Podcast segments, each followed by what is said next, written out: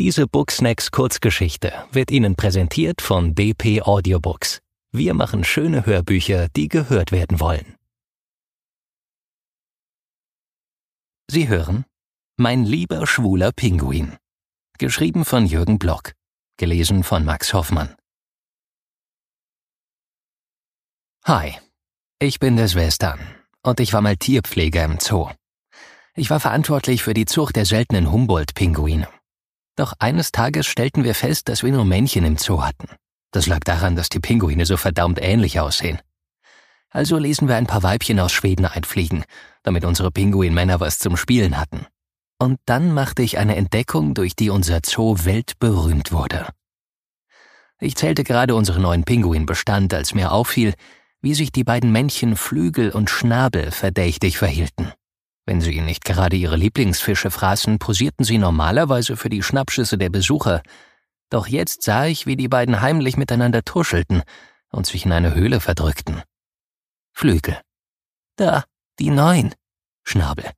Die sehen ja seltsam aus. Flügel. Frauen. Schnabel. Schräg. Was sind Frauen? Flügel. Die sind wie wir, nur ganz anders. Schnabel. Schräg. So will ich nicht sein. Flügel. Und am Ende jubeln sie dir ein Ei unter, was du dann ausbrüten musst. Schnabel. Autsch. Da bleib ich lieber bei dir. Flügel. Guck mal, den schönen Stein schenke ich dir. Po hoch. Schnabel. Jep. Flügel. Was brauchen wir Frauen? Wie ist? Schnabel. Kalt. Ich lief sofort zu unserem Zoodirektor ins Büro. Ich. Katastrophe.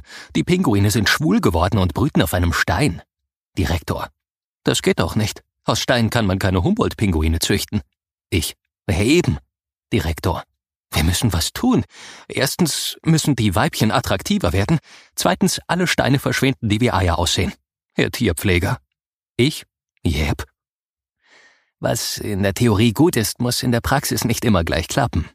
Denn gerade als ich Flügel und Schnabel auf Trab brachte und die Steine einsammelte, trat die Nervensäge auf. Die zehnjährige Besucherin Luisa. Luisa.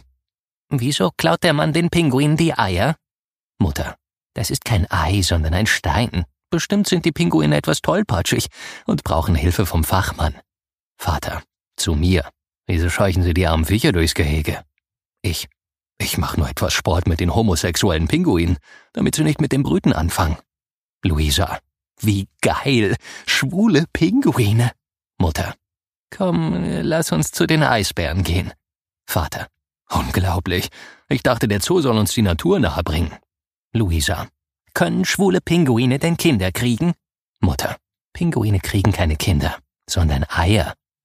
Der Vater spendierte seiner Familie Pommes und Eis, und er selber ging zum Direktor, um sie zu beschweren. Vater, ich will mich beschweren. Direktor, besser Sie erleichtern sich. Vater, wie Sie wollen. Eigentlich bin ich in den Zoo gekommen, um meiner Familie die Welt der Tiere zu zeigen. Aber was muss ich sehen? Schwule Pinguine. Direktor, haben Sie etwas gegen Schwule? Vater, ich, woher denn? Ein paar meiner besten Freunde sind schwul.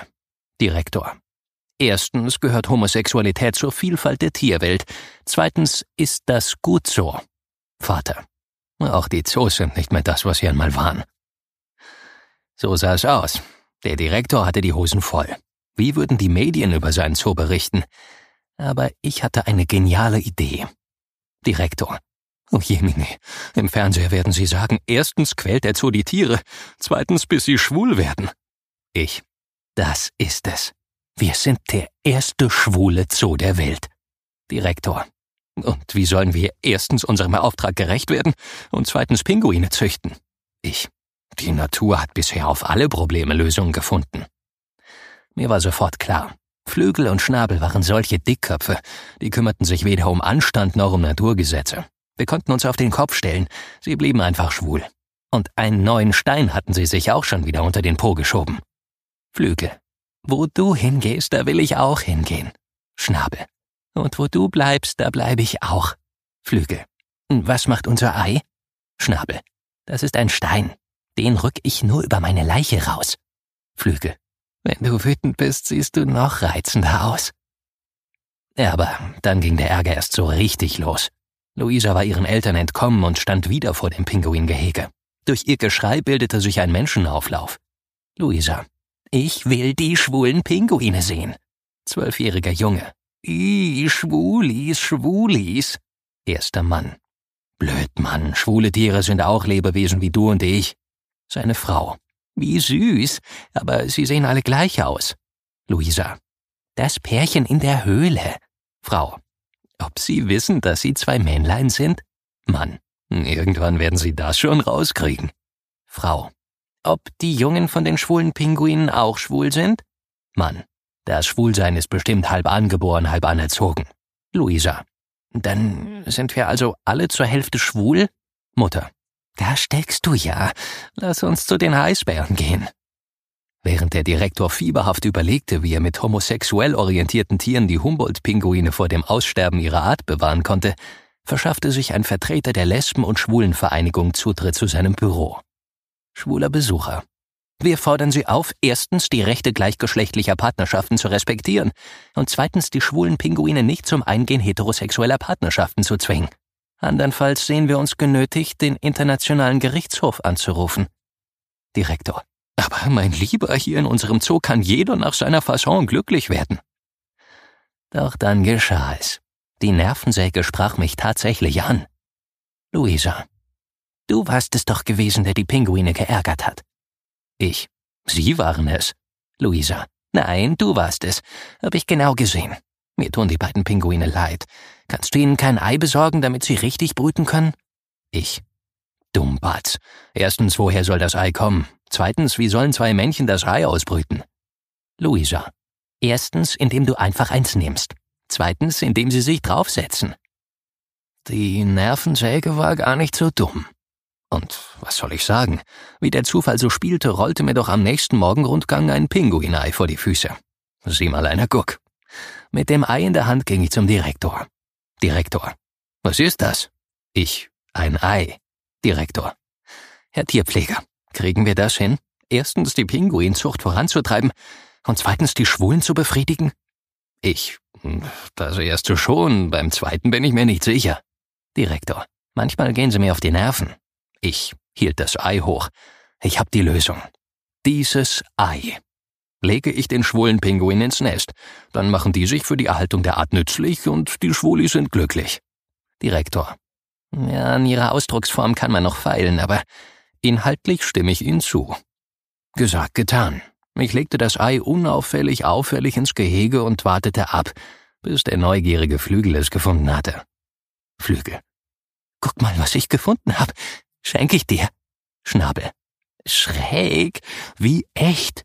Flügel. Po hoch. Wie ist? Schnabel. Warm.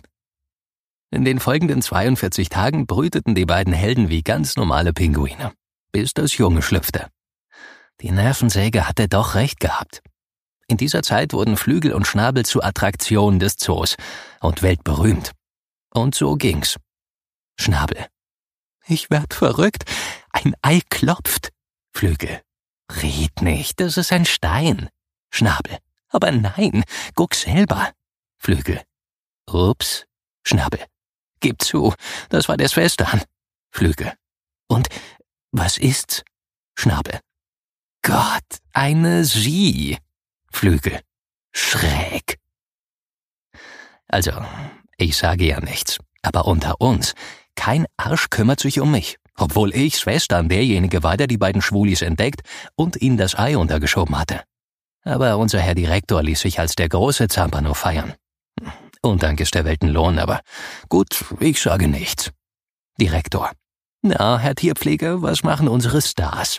Ich. Erstens sind es nicht unsere Stars. Direktor. Und zweitens hat es prima geklappt. Bei der nächsten Brut machen wir dasselbe. Natürlich musste auch die Nervensäge mit ihren Eltern kommen und gucken. Das Gute daran, sie zahlten Eintritt. Luisa. Oh, ein schwules Pinguinkind. Vater. Ein Wunder der Natur. Mutter. Und wie süß. Luisa. Kommt dieses Wunder auch unter Menschen vor? Mutter. Lass uns zu den Eisbären gehen. Schwulen ergeht es häufig nicht besser als normalos. Auch ein Trost. Das zeigte der Ehestreit, den ich hiermit dokumentiere. Flügel. Was gibt's Leckeres zu essen, Schatz? Schnabel. Hast du das Essen für unsere Kleine schon vorverdaut und hochgewürgt? Flügel. Scheiße. Schnabel.